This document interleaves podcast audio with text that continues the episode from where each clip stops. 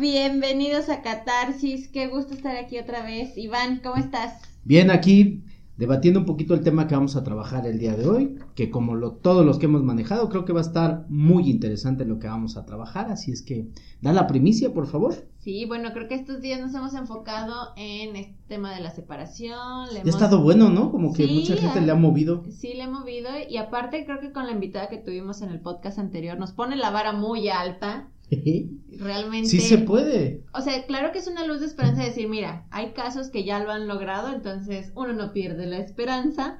Pero, pues bueno, es, yo creo que entender que es un proceso y que va a llevar su tiempo llegar a una sana relación, ¿no? Seguimos con el mismo tema de separados. Así, es. que... Hoy, hoy vamos a hablar felizmente divorciados. Así es que vamos a empezar. Bienvenidos, esto es Catarsis.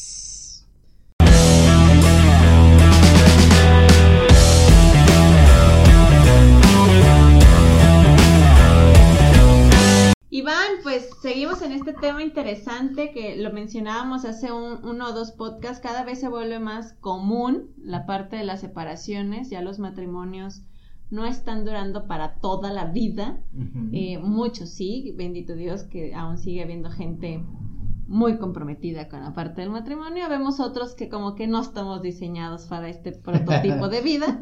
Eh, y bueno, creo que hoy vamos a tocar un par de temas interesantes ahora en el escenario cuando ya están completamente separados, cada quien en su camino.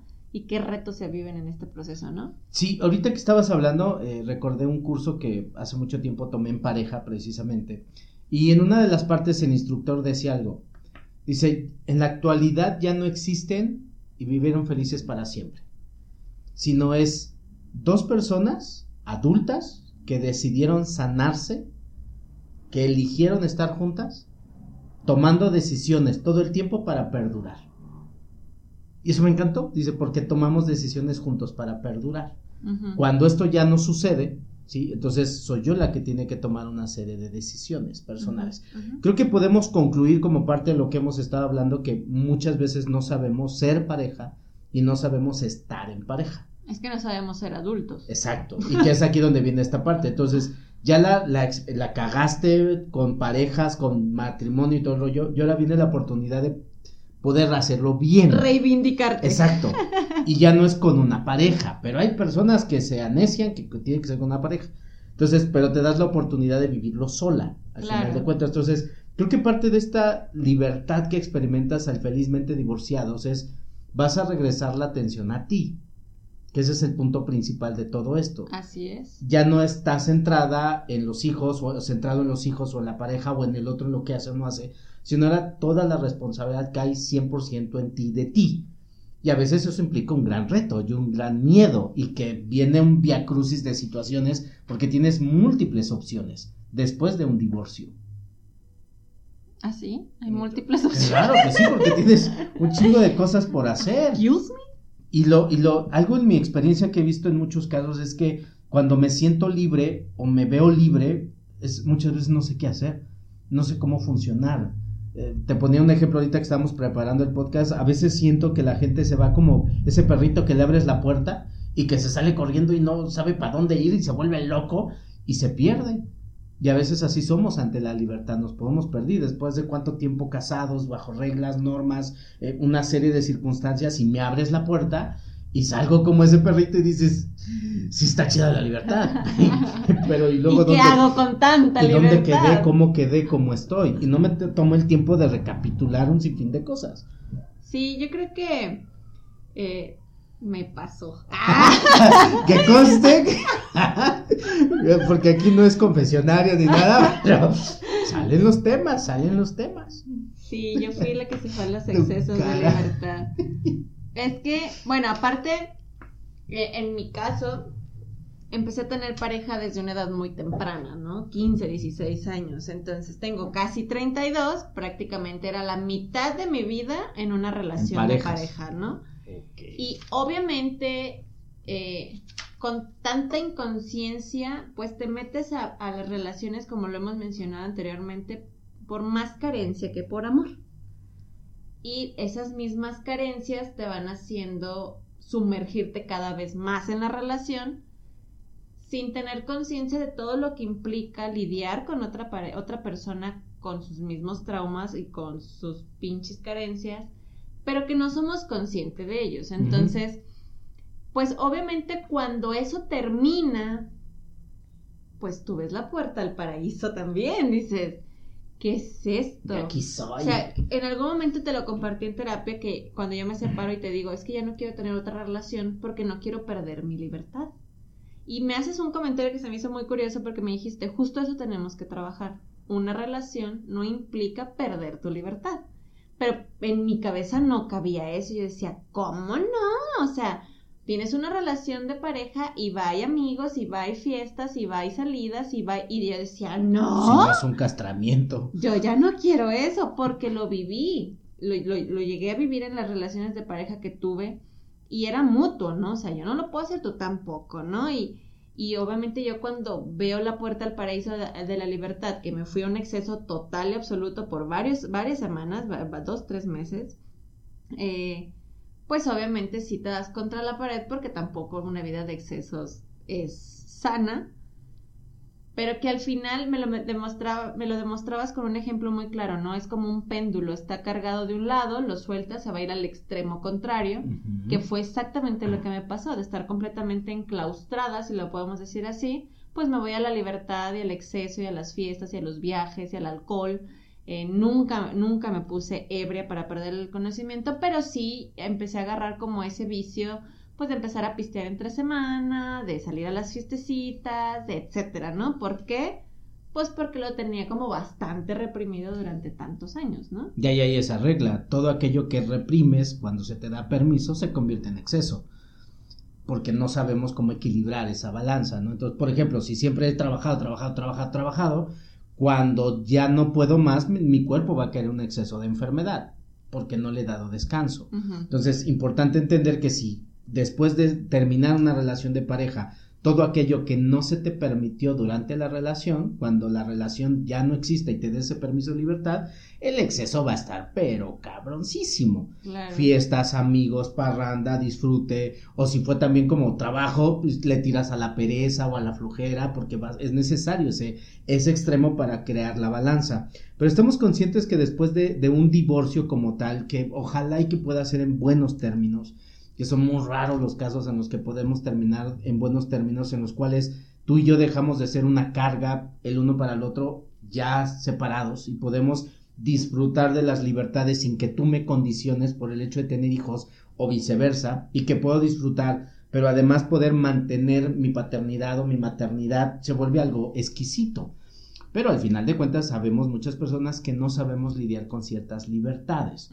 ¿Cuál es uno de los miedos que una persona se puede enfrentar después de un proceso de divorcio y tener su vida en sus manos y decir, ahora qué hago? ¿Cuál es el miedo más profundo? El suicidio. no, es que hay un miedo impresionante al futuro. Se vuelve o sea, yo sé que el futuro es incierto, pero cuando te separas se vuelve aún más incierto. Mínimo tenía ciertas garantías que prevenían cierto futuro, ¿no? Y más siguiendo estos patrones sociales en el que el hombre es el respaldo de la casa, el proveedor. En mi caso también funcionó un tiempo así, en donde él garantizaba eh, eh, los gastos de supervivencia básicas, alimento, techo, agua, luz, servicios. Seguridad eso lo proveía él. Cuando te separas, ya no va a cumplir con eso, al menos para tu supervivencia. Para si hay hijos, obviamente se, le va a tratar de garantizar la de los hijos, pero tu parte queda ya te tuya. claro. Y, y ahí fue para mí un what the fuck. O sea, esto está más cabrón de lo que yo creí. Te voy a interrumpir tantito. Entonces, si concluimos que cuando esto termina, la responsabilidad que siempre te perteneció regresa a ti. Sí, pero regresa de madrazo. O sea, porque no la fuiste previendo, no la fuiste planeando. En mi caso sí empecé a hacer una pequeña planeación porque yo ya no estaba bien en el matrimonio, ya no quería continuar con el matrimonio y sí empecé como un año atrás a tener cierta estructura financiera para el momento en el que se diera ese, ese paso, porque ya era prácticamente un hecho que lo íbamos a dar, al menos no quedar tan desprotegida. Pero aún así, se acabó de madrazo, o sea, fue un, ya, hoy hasta aquí, sí, a chingar a su madre, tú te vas, yo me voy, no regresas a la casa. Fue una decisión. Exacto, fue tajante. Y así de tajantes asumes la responsabilidad ahora de que te tienes que cubrir tus necesidades básicas. Pero estás de acuerdo que en, ese momento probablemente a lo mejor ni la ves. No, ni la piensas porque estás hablando con el estómago y las vísceras y no. Ya, soy libre. Ajá, pero cuando empieza a hacer, a hacer como este proceso del día a día y decir, madre, viene el día del pago de renta. Y este güey la pagaba. ¿Y ahora yo qué voy a hacer? Y es que no sé qué. Y empiezan, te empiezas a cuestionar cosas que antes no te cuestionabas porque no las cubrías. Cuando esto sucede, pues obviamente tienes que caer en tu nueva realidad de decir, esto ya me toca a mí. Claro. ya no puedes evadirlo. No, y esto me toca chingarle. Yo para cubrir esta necesidad, para no correr a casa de papá, para no correr a casa de los hermanos y decir, no, yo sí quiero seguir independiente. Como un adulto. Como un adulto que en teoría tendríamos que ser, pues tienes que ahora preocuparte por esos gastos que antes ni siquiera los traías en el radar. Ahí me gustaría que aterrizáramos algo porque es muy interesante esto. Al principio de esto, cuando empiezas a hacerte responsable de lo que se supone que otra persona atendía, pues sí es un madrazo, ¿no? Porque es así de, puta, tengo que trabajar, ahora voy a tener que levantar temprano, voy a tener que hacer una serie de cosas que parecían como, como no importantes y ahora se vuelven relevantes para esta supervivencia. Pero sin embargo, cuando te empiezas a adaptar ya es el proceso. Pero creo que algo, en algún momento lo platicábamos, es qué rico se siente poder hacerte responsable de eso y poder garantizar tu propia supervivencia y sentir que la libertad te la ganaste es, riquísimo esa, esa parte. Pero eso pasa meses después. Ese es el problema, que dices, puta, ya soy libre y a vivir la vida. Ajá. ¿Y cómo la vas a mantener? Claro. Esa libertad que quieres tiene que ser financiada, porque no, me voy de viaje. Ajá, sí, de mochilazo. o sea, ¿cómo le vas a hacer? No, o te vas con dinero, ajá, pero llegas y ya no tienes ni para pagar la renta, o no tienes para pagar el internet, o no tienes para surtir la despensa. ¿Estás de acuerdo? Entonces, esa libertad tiene que estar sustentada con responsabilidades. Totalmente. Si no, es libertinaje, que también es parte de lo que hablamos de esta felicidad que busco después del matrimonio, es la responsabilidad te va a reventar en la cara, que siempre fue tu responsabilidad que creo que es una de las razones por las cuales la gente no toma esa decisión, porque en realidad no quiere lidiar con esa responsabilidad. No. Cuando la tomas o no te dan opciones, si es difícil, que hay personas que se pierden en ese proceso, pero que cuando lo logras dices, no mames, qué rico se siente, no lo quiero perder. Y ya entras como en ese miedito de volver y de decir, ay, si me vuelvo a enamorar y lo pierdo y otra vez me voy como gorda en y te empiezas a cuestionar, que creo que es una de las ventajas que estar separado te permite asumir. Claro. O sea, creo que cuando te separas, el deber ser sería te separas, vives tu proceso de duelo, te trabajas. Por favor, escuchen eso. Ese es el deber. ¿Puedes volverlo a repetir, por favor? Sí. No, bueno, repitan esta parte, por favor, que es muy importante. Porque yo no lo hice. Por eso dije que el deber ser sería eso. ¿Cuál? Ya a repetirlo, por favor? En mi caso fue de atrás para adelante. Se línea Los excesos, el, el querer buscar una nueva relación, eh, todo ese proceso como de cabeza y después viví el duelo. O sea, realmente yo sí traté entre esta parte de no hacer, no, no quedar como vulnerable ante la sociedad, decir, ya se volvió a separar, porque ya lo he comentado en varias ocasiones, es mi segunda separación. Eh, pues yo sí caigo en esos excesos, claro que empecé a, pues a prospectar un par de galanes que claro, de aquí soy, ¿Por qué? Porque había mucho miedo a estar sola, había mucho miedo a hacerme responsable de las mil y un cosas que hoy tenía que hacer. Claro que había un, miedo exhaustivo que nadie me quisiera por tener hijas, o sea, por ser una mamá soltera, si lo podemos decir así, era para mí era, ¡Ah! no, ¿qué voy a hacer? Entonces cualquier personita que me mostraba amor, yo ya estaba de que me voy a vivir contigo, porque obviamente hay un miedo inconsciente grandísimo hacerte responsable y ya enfrentar las cosas ahora tú solo.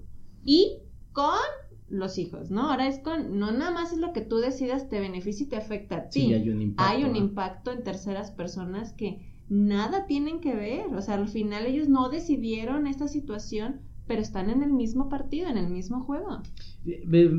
Te quiero pedir permiso públicamente para plantear algo. Permiso denegado. es para, para nuestros podcast escuchas. No, pero dijiste algo que creo que también es muy clave para esta parte de poder ser feliz después de un divorcio, aprender a estar solo. Llevas demasiado tiempo estando en pareja con tus hijos, tan acostumbrado a la presencia, aunque sea tóxica y negativa. Dice que a todos se acostumbra uno. Pero llega un momento en el cual la soledad pesa y la soledad se siente y la vives.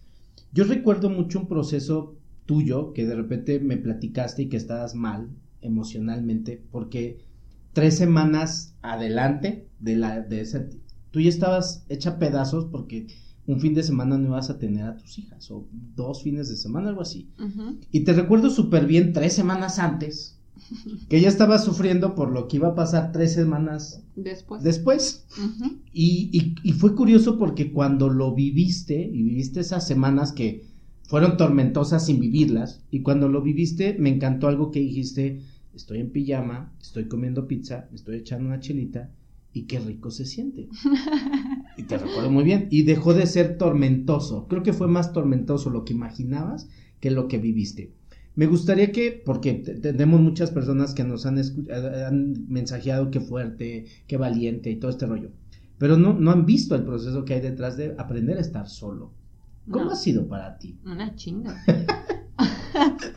sí. es que pocas personas saben estar consigo mismas.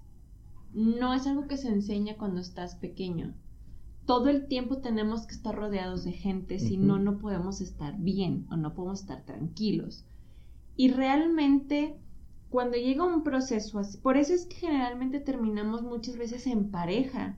Vas creciendo y ya no puedes estar tan pegado a los papás y pues, ¿qué es, lo más fácil? Pues hazte de un novio o hazte de una novia y esa va a ocupar tu tiempo y entonces ya no, los pequeños espacios que vas a poder tener para ti, tienes a alguien más para compartir, porque eso se nos ha enseñado, que tenemos que estar en compañía. Entonces recuerda, entendemos que una base es que desde casa no nos han enseñado a estar solos. No se nos enseña a estar solos, esa es una realidad.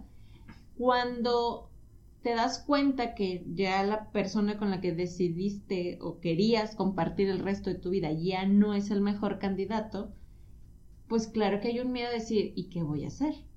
Claro que en mi caso lo, empecé a trabajar en terapia, pero aún así fue muy atropellado el camino para aprender a estar sola. Escuchen esto, clientes que viven esto. ¿eh? Realmente no, no podía concebir el estar sola. Una parte de mí lo anhelaba y lo quería, y la otra parte se aterraba de vivirlo. Por eso es que empecé como a salir con un par de, de hombres que me empezaban a prospectar y decían, no, sí, este, mejor ahorita agarra algo porque ahorita pues tienes a las niñas chiquitas y que no sé qué. Y ahí está como este diálogo mental con la loca de la casa. Pero la otra parte decía, tienes media vida con pareja, date un tiempo para conocerte. Estuve en esa, en ese vaivén de entre sí quiero una relación y mejor no, quédate solo un tiempo, que me costó mucho trabajo lidiar con eso. Realmente. Nos costó. Me voy a incluir ahí, perdón. Sí, lo viviste conmigo todas mis crisis porque no sabía ni siquiera quién era Celine, no sabía qué quería Celine, no sabía qué le gustaba a Celine. Realmente jamás me senté a decir qué no quieres de una relación, qué sí quieres de una relación, qué te gustaría tener en la otra pareja nunca me lo cuestioné, era el fulano que llegaba, bueno, pues ese, o sea, se va por como, inercia. Como si no tuviera yo capacidad de elección, era como que, ay, bueno, este se me presentó pues por algo, ya con este, y no cuestionaba absolutamente nada. Algo que empieza a pasar súper curioso que me encantó es el poder discernir cuando alguien se me presentaba y decir, mm, sí, está guapo, pero es que tiene estos foquitos rojos que ya no me gustan cosa que Celine antes. Los veía. Pues, no, ni los veía, yo creo, o sea. Eran más amor. No, o sea, era demasiada inconsciencia del proceso, ¿no? Realmente, a casi dos años de haberme separado, cada vez disfruto más mi soltería. No quiere decir que no me ha costado trabajo, me ha costado muchísimo trabajo lidiar conmigo, conocerme, pero cada vez se vuelve más gratificante también. Al principio fue muy atropellado, fue muy tormentoso y te lo decía, yo veía la soledad o estar sola como un monstruo gigantesco, ¿no? Y una vez me dijiste, ese monstruo ya lo sacaste debajo de la cama y está frente a ti y aquí sigues. No te has muerto, no, no has caído en depresión. Parece parece y, claro que las crisis me hacían ver como que yo ya estaba en una depresión profunda, pero no, realmente era parte de las crisis que se tenían al día a día con este nuevo proceso y esta nueva realidad. Y cada vez ese monstruo se fue haciendo más pequeño. No quiero decir que desapareció, aún hay ciertas, pues... Pero que es bueno que esté. Sí, sí, al final yo creo que es parte de mí ese miedo a estar sola, pero ya no me aterra, ya no me paraliza. Antes me paralizaba muchísimo. Yo decía, no, Dios me libre, no, ¿cómo voy a estar con yo sola y las niñas y esto? Y siempre me justificaba. Pero cada vez ese monstruo fue haciéndose más pequeño, más llevadero. Ya me, decías, intégralo a ti, intégralo a ti. Yo decía, pero ¿cómo? Si me aterra, ¿cómo lo puedo integrar a mí? Y sí era, y tú me decías, hazte esas preguntas. ¿Por qué te tengo tanto miedo? ¿Qué es lo que me da miedo? ¿Por qué no quiero estar sola? Y muchas, todas las, respuestas están en uno al final de cuentas, porque uno sabe cuáles son sus malditos demonios. Pero creo que después de dos años no puedo decir que ya la libré. Aún hay muchas tonalidades de miedo ante la soltería o a estar sola. Simplemente que ya lo, se volvió más disfrutable. Ya hoy me gusta, es más, peleo para que se lleven a las niñas el fin que les toca porque yo quiero mi tiempo libre. Hoy sí disfruto estar conmigo cada vez más, pero te das cuenta que es algo que no está como muy bien visto. O sea, realmente sí me han sido los cuestionamientos como, ¿y como para cuándo? Hasta la presión social, ¿no? Como para cuándo una otra pareja ya tienes casi dos años y ¿qué tiene? Ah, ahora, ahora eres tú quien pide y exige ese respeto, ¿no? Eh, pero es la sociedad creo que no está familiarizada con la soltería. No es algo que está bien visto. No es algo que está bien aceptado. De hecho, hasta eh, todos los comerciales son en familia, con amigos, eh, o con un conjunto de personas, ir al cine, o cualquier, ir a comer y de hecho, hasta cuando te das esos permisos de irte al cine solo, de irte a comer, solo, comer solo. O sea, es así como me siento hasta bicho raro y siento que todo el mundo me observa y me ve. Y de repente es, es, esa parte donde no me han enseñado a estar conmigo mismo. Y en ocasiones la vida te forza a tener lo que hacer. Y aquí me gustaría citar esta parte que, que a mí me gusta mucho definirla como que es sentirse solo. Es la oportunidad que tienes para aprender a estar contigo. Entonces, si rehusas esa oportunidad, se la vas a dar a un amigo, un hermano, una pareja, a los hijos, pero al final de cuentas el vacío sigue quedando. Y estamos conscientes que parte de vivir esta nueva normalidad de mi vida después de un buen divorcio es tengo que hacerme responsable de mí y no solamente en mi manutención, sino en mis emociones, en mi calidad de vida, en mis proyectos, en mis hábitos, en mis pensamientos, en mis emociones, porque ya no hay con quién descargar mi vacío ya no hay quien me haga soporte. Ahora tengo que lidiar, tú lo dijiste, la loca de la casa se quedó sola. Y ahora yo me la tengo que chutar. El otro estaba este cabrón para soltarle toda la mierda y decía, ah, mira, por pendejo. Pero ahora dices, ¿a quién le tiene esta mierda? Me la tengo que chutar sola. Y creo que es parte de aprender a también estar solo y disfrutar esta nueva soltería que me estoy dando permiso.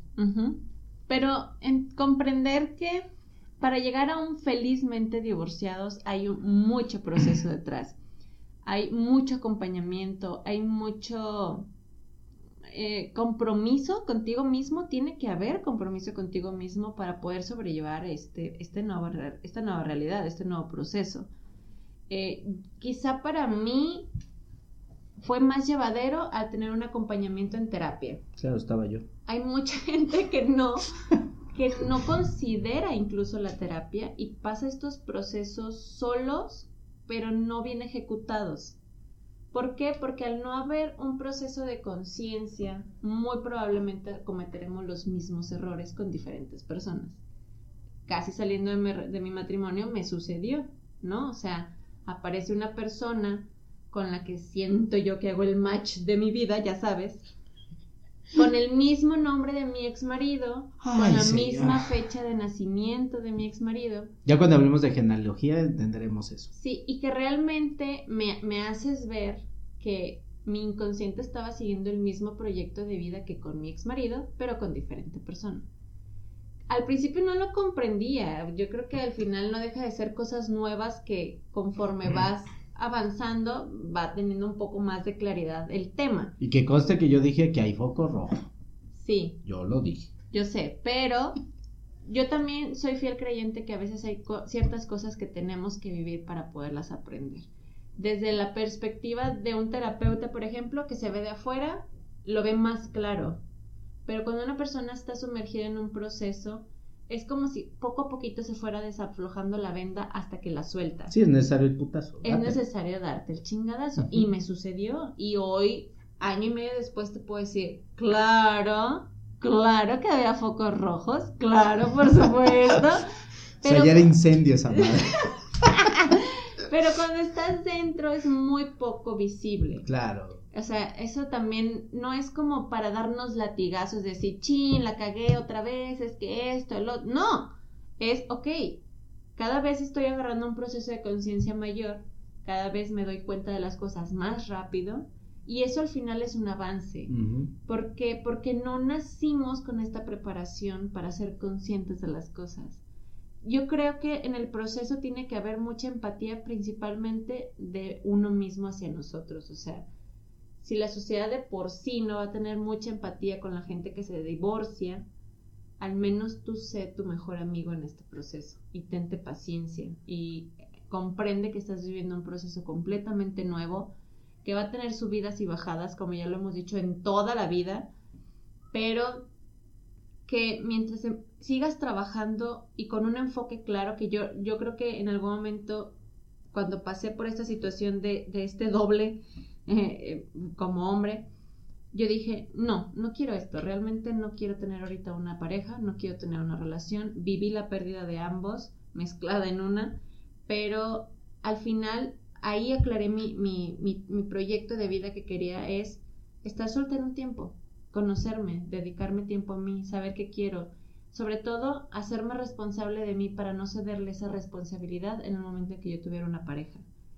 Ese para mí fue un gran crecimiento. Pero también estás consciente que parte de tu carácter, tu historia, tener una herida de traición es lo que te permite tener esta postura. Hay personas que te escuchan y dicen, wow, qué valiente. Yo nunca podría. Si nunca lo intentas, ¿cómo vas a saber?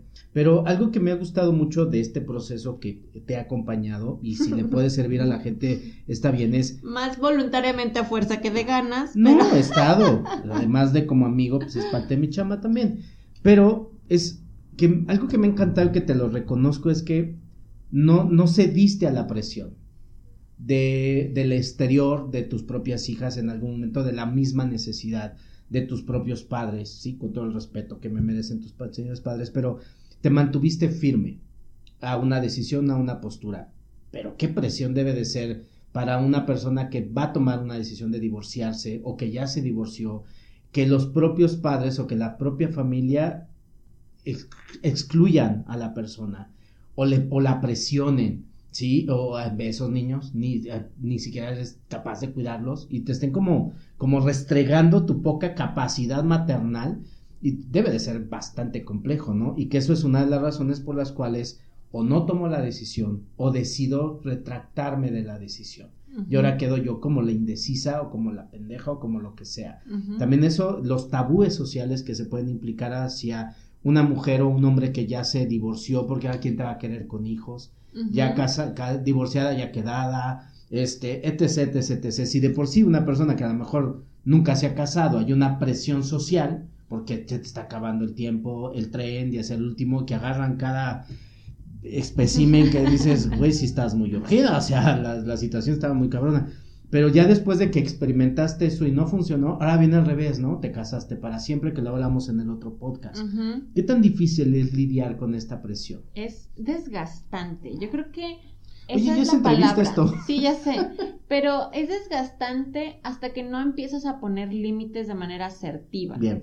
porque eso es algo que también aprendí en este proceso. ¿Podemos explicarle a la gente qué es asertiva para que puedan entender el concepto?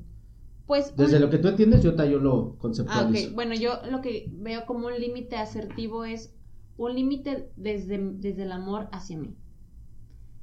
Independientemente si eso te parece bueno a ti o no, sé que estoy tomando una decisión que a mí me hace bien sin lastimarte. Que lo, entiendas o no, eso es muy diferente, pero no te agredo con mi límite. Simplemente te lo, te lo doy con mi punto de vista a favor de mí, obviamente. Y para mí eso es poner un límite asertivo, es por decirte, ¿por qué no te voy a dar explicaciones, por ejemplo, no? Ok, marco contexto y continúas. Es asertividad es el punto intermedio entre ser pasivo o agresivo. ¿sí? Entonces me comunico de forma pasiva o agresiva, pasivo es el sumiso, agresivo es el que impone, y de forma asertiva entiendo que... Neutro. Neutro. Hago valer mis derechos sin menospreciar tus derechos. Sin violentar los tuyos. Claro, para que puedan entender la palabra asertividad, por favor. Creo que en este proceso me enseñaste a poner en práctica límites de manera asertiva mucho de lo que la gente en general o la sociedad va a hacer es tratar de ser invasivo. Por naturaleza tendemos a querer saber el chisme. Uno de los primeros límites que pongo es no te tengo por qué dar explicaciones de por qué acabó mi matrimonio. Aunque seas mi mamá, aunque seas mi papá. Es algo mío, es algo que pasó en mi casa, en mi núcleo, en mi hogar, con mi pareja no era tu pareja. Nos incumbe a nosotros. Es a él y a mí. Claro. Ni siquiera a mis hijas les di las razones por las que yo me estaba separando. En primera por su edad y en segunda porque no es un problema de familia, es un problema de pareja. Y lo traía como muy claro. Identificar el rol. Vienen otro tipo de, de invasiones a mi privacidad como un cuando vas a tener otra pareja, necesitas un hombre que te respalde. Que te respalde, que te dé protección y Si estuviera un hombre no estarías pasando por esto. Si estuvieras un hombre no estarías con esta situación precaria o pasando estos conflictos financieros o pasando estos retos laborales. Te queremos ver feliz. Y realmente hasta que llegó un punto en el que dije, lo están viendo desde su perspectiva. Entre líneas quiero entender que se preocupan por mí y que les, les preocupa que me vean quizá frágil o vulnerable, eso lo puedo comprender. Quizá no lo dicen de la mejor forma, pero al final yo tuve que entender que lo están viendo con sus propios lentes. Y ahí fue cuando dejé de pelearme, fue cuando quité los guantes y le dije, te agradezco mucho, pero mi vida, yo voy a decidir qué quiero hacer con mi vida. Si me quiero hacer de una pareja mañana o dentro de tres años, es mi decisión. Y creo que ahí no tienes nada que aportar. Te lo agradezco mucho tu preocupación. Simplemente que esa es mi decisión. Claro. Cuando yo empiezo a marcar sin, sin pelear, porque realmente yo me encendía rapidísimo y rápido me iba como a me los... sentías atacada. Me sentía completamente invadida.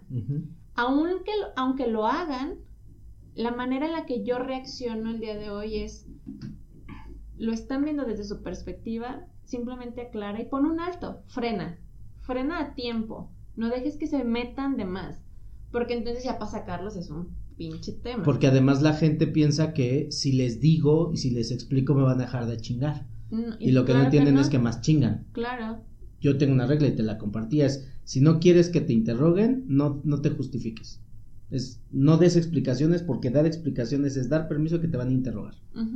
Y realmente es aprender a poner esos límites cuando tú empiezas a vivir un proceso felizmente divorciado, pues obviamente para el felizmente pasan Ya estás divorciado. Sí. Ahora hay que buscar Ahora hay que buscar felizmente.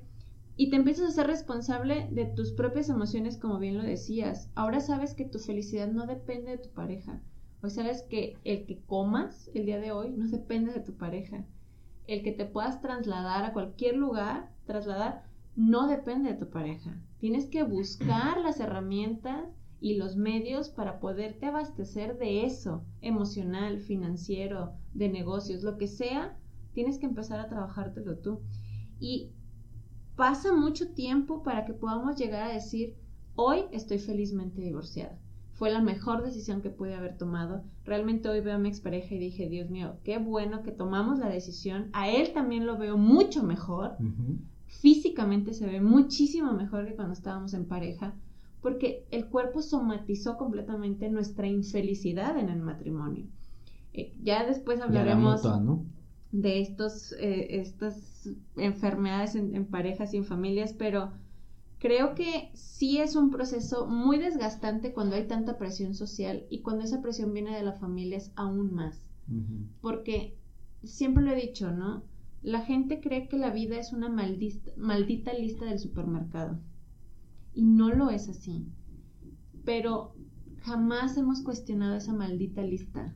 Es, naces, eh, eres un niño, creces, vas a la escuela, eh, te haces de una pareja, sales de casa de tus papás, te casas, tienes hijos.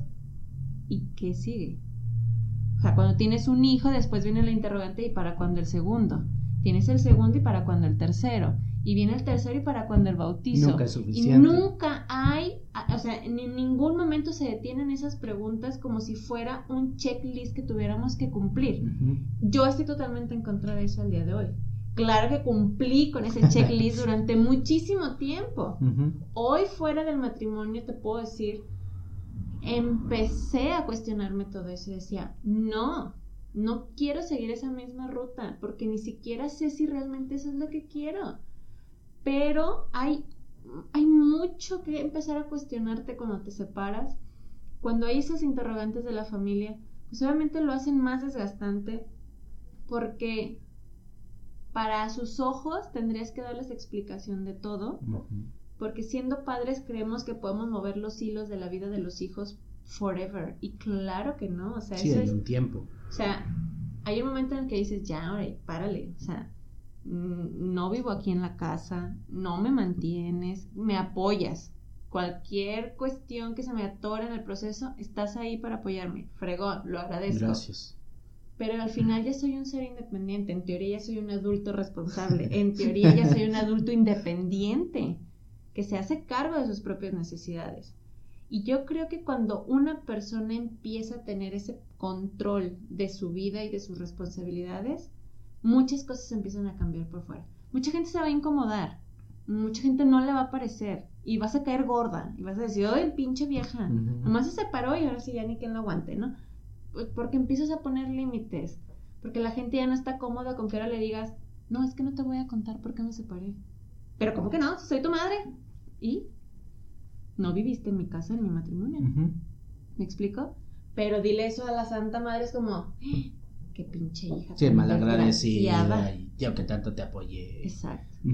Hay mucho cuestionamiento, pero también tiene que llegar a una postura en la que tú digas, estás violando mi privacidad.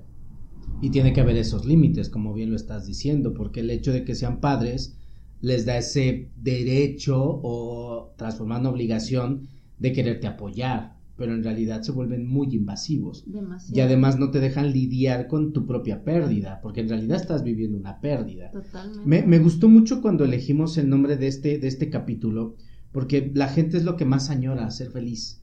Pero no, no comprendemos que la felicidad no es un acto de varita mágica que, ay, ya, porque entonces me salió bien esto, soy hiper feliz. Es, es un trabajo, es, y es de todo el tiempo, de todos los días y de todas las horas.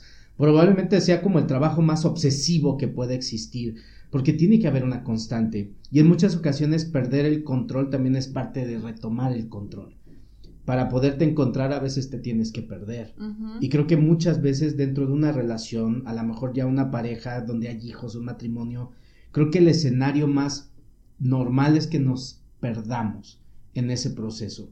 Pero es curioso porque probablemente hasta a lo mejor hasta antes de casarte ya venías perdido. Claro. Y él fue salvavidas o él fue eh, muchísimas cosas, ¿no? Entonces, cuando tienes la oportunidad de poder marcar tú tu propio camino, creo que es importante que definas bien, no es tanto que quiero de mi vida, porque creo que hay un enorme signo de interrogación, por eso viene el miedo al futuro, no sé qué me depara la vida después de esto, ¿no?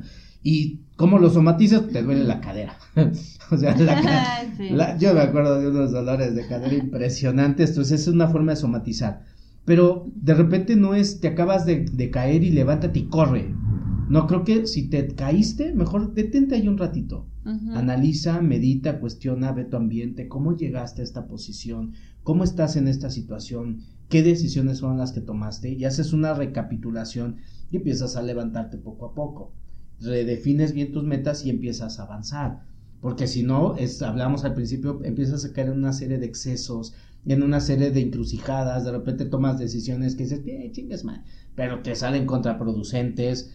Pero al final de cuentas creo que también es algo que necesitas experimentar, el exceso. claro. No era necesario, pero creo que sí se tenía que experimentar, ¿no? Como para poder entender muchas cosas. Si a muchas personas que no tenemos una situación de, un noviazgo que esté combinado a casarte, pero también las decisiones del día a día de repente nos dan mucho miedo. ¿Cómo ha sido para ti lidiar con, tu futuro? Ya como una mujer soltera, como tal, responsable de ti misma. Y me gusta mucho tu ejemplo y por eso me atrevo a, pedirte que lo compartas, porque creo que muchas mujeres y hombres se pueden identificar con esto. ¿Cuál fue la pregunta? O sea, yo también intenso.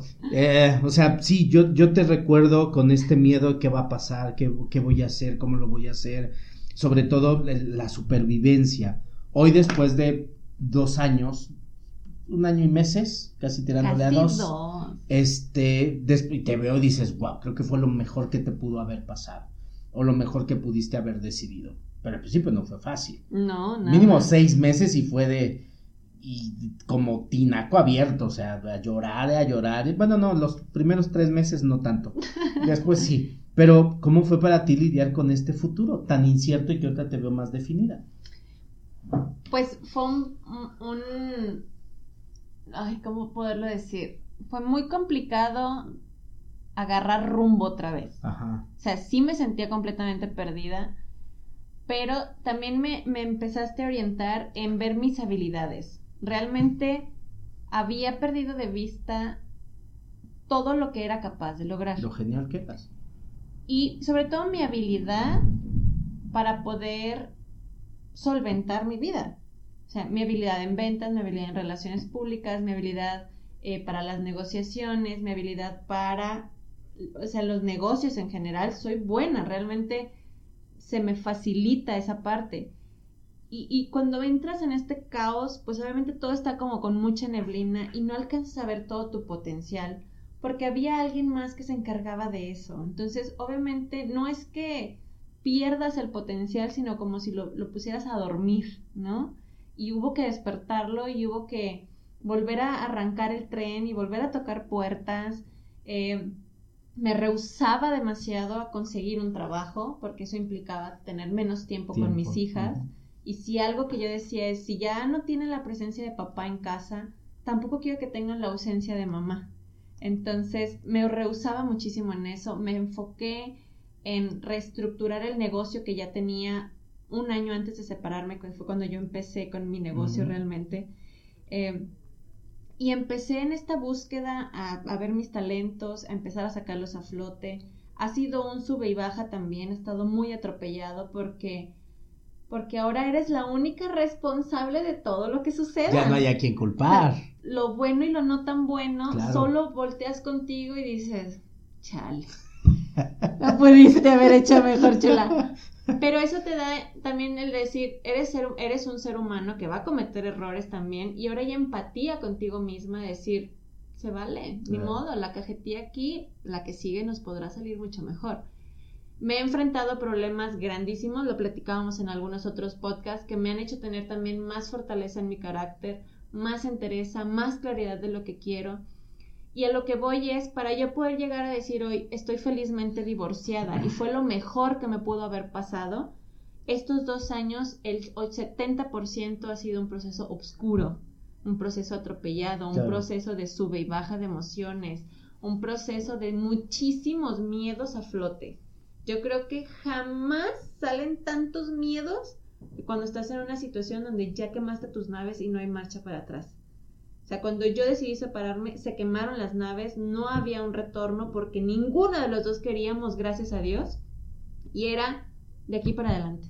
Esta es la única ruta que tienes, no tienes más. Y al no tener opciones también, es dale, dale para adelante, no hay para dónde irte. Eso también creo que me ayudó al no, no dejar la puerta abierta con mi expareja. Se cerró la puerta negra con tres candados, como dicen los Tigres del Norte, así se cerró, no hubo más. Y esto implica también a tu familia, a personas con las que te pudiste haber refugiado, que no los usaste y te quedaste sin opciones. Yo creo que eso fue genial. Sí, creo que no tener opciones fue mi mejor opción. sí. Definitivamente. mira, poético salió ese asunto, ¿no? Porque ves para dónde correr. Y al final de cuentas no es un asunto de correr, es un asunto de vas a tener lo que enfrentar. Así como enfrentas vivir bajo la mierda que has construido y te adaptas, porque al final de cuentas va a haber consecuencias. Claro. También del otro lado, si decides y accionas, van a haber consecuencias. La única diferencia va a estar es con cuál vas a estar mejor viviendo. Creo que es todo el chiste. O sea, aquí ya sabes, los hijos, la familia, Sí, pero te vas a sentir sola, vas a morirte sola, probablemente aceptes hasta engaños, mentiras, con tal de conservar la familia, cuál va a ser el precio. O si decido separarme, mandarnos a la chingada, empezar a hacer mis cosas, a recobrar mi vida, también va a haber un precio. ¿Cuál de las dos estás dispuesto a pagar? Creo que también es importante. Yo creo que ahí fue reconstruirme por completo, porque ya no había un compañero de vida ya era yo sola con dos niñas que venían siguiéndome los pasos, porque algo que yo estaba, estaba, muy consciente era yo no quería darles ese ejemplo a mis hijas de que eso era un matrimonio. Y yo se lo dije a mi hija la mayor, yo no te puedo dar el mejor ejemplo de vida en pareja, pero sí te voy a poder dar un buen ejemplo de amor propio. Y yo creo que, que el del amor propio en algún futuro, si ella decide tener una pareja, seguramente será más sana teniendo amor propio que sin amor propio teniendo pareja. Claro. Entonces, creo que decidirme por esa vía no fue la ruta fácil. Creo que nunca en mi vida he tomado la ruta fácil. O sea, mi propia rebeldía y ser oveja negra en la familia me ha hecho tomar siempre la brecha más difícil. Ya hablaremos de ese tema también. Y eso también, o sea, de todos los podcasts que hemos hablado, yo tengo una experiencia de eso, o sea, o ya lo viví. O, Te vamos a inmortalizar en estos podcasts. Está cañón. Pero al final creo que ha sido la sal y pimienta de mi vida. Eh, lo único que yo pudiera compartir con todo esto es, sí se puede estar felizmente divorciados. No, no tengo todavía una extraordinaria relación con mis exparejas. No estamos tan mal como en algún momento creí que hubiéramos estado. Como nuestra invitada anterior, que es, es una maravilla la relación que tiene con su expareja y con la familia de su expareja. Eh, claro que eso está padrísimo. con la pareja del expareja. Sí, no, o sea, no, amiga, estás cañona. Este, y realmente, em, ambos, ambas personas, cuando decides separarte, claro que es una decisión nada fácil, pero con un trabajo personal, porque ya es un, trabajo propio, ya no hay un compañero, podrías ver muchos beneficios de haber tomado esa decisión nada fácil, pero que va a traer consecuencias y, resultados muy favorables. Yo creo que la Celine que conozco el día de hoy me fascina mil veces más que la Celine hace dos o tres años que estaba en pareja. Completamente infeliz, completamente desgastada, completamente sin sentido en la vida. Era como, bueno, pues ya esto es lo que me tocó, yo una vida, pareja, los hijos. Un poco resignada. Resignada y conformista, ¿no?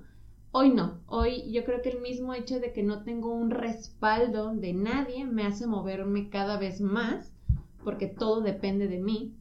Y eso me gusta, creo que al final brotó la Celine que siempre he sido inquieta, eh, muy proactiva, eh, siempre como tratando de buscar algo más por hacer.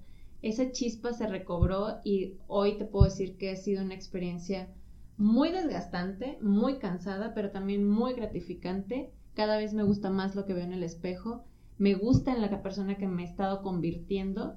No hay un, no hay una, no hay una meta, no hay un, un decir, ah, sí, esta era la versión que yo quería ya de aquí para adelante. No, todos los días hay una nueva versión de mí misma y yo creo que eso es algo sumamente sano. En algún futuro deseo y planeo, eh, si la otra parte lo permite, claro, poderme llevar casi de piquete de ombligo con ellos por el bien de nosotros y por el bien de mis hijas, ¿no? Que yo creo que es a lo que aspiramos muchas o muchos de los que nos separamos. Claro, y lo pintas bastante fácil pero yo que también fui testigo y... no fue nada fácil. No, créanme que no. Me pusiste a prueba en mi conocimiento de habilidad. pero creo que sí, contigo me perfeccioné. Dije, nada, después de esto cualquiera. No, no, no, pero a lo que voy es, em, para muchas personas que pueden estar viviendo algo muy parecido, creo que los miedos son los mismos al final. La diferencia radica en qué tanto te atreves y qué tanto no. Y tu propia historia personal, qué tanto lo hace sencillo o complicado. Pero al final de cuentas creo que vivir no es fácil para todos, ¿no? La vida se vuelve caótica. Cuando sabes cómo aliarte de la vida y que la vida se vuelve un compañero, se vuelve un poco más sencillo poder vivir. Pero algo bien curioso es que mientras más miedo tengas de perder lo que tienes, vives menos feliz. Eso es bien curioso porque, y lo raro de esto es que cuando más pierdes lo que menos quieres, es cuando más feliz te vuelves. Qué ironía. lo, que sí, somos tan aprensivos de, de, nuestra historia, de las cosas que nos han pasado, que no nos damos cuenta que eso es lo que nos hace volvernos depresivos. En mi trabajo es bien común que la gente quiere estar bien pero sin perder nada. Y lo que no entiende es que por conservar lo que para ella es su amor o su felicidad, lo que sea, es lo que la vuelve más caótica. Entonces, eh, qué bueno que tocamos este tema. Yo que no, nunca me he casado y que espero así continuar. Eh, pero al final de cuentas también vives pérdidas, vives divorcios, a lo mejor de un trabajo, de una expareja, de tus propios padres, y siempre tiene que haber un proceso de adaptación. Y me gustaría terminar esto con una frase que te dice un mentor que lo adoro, es siempre que tengas duda entre hacer o no hacer, siempre haz. Porque si haces, te quedas con la experiencia. Si no haces, te quedas con la frustración. Y creo que hoy en día muchas personas estamos frustradas por muchas cosas que no hemos hecho. Pero que cuando te aventuras a hacerlas, la experiencia se vuelve maravillosa.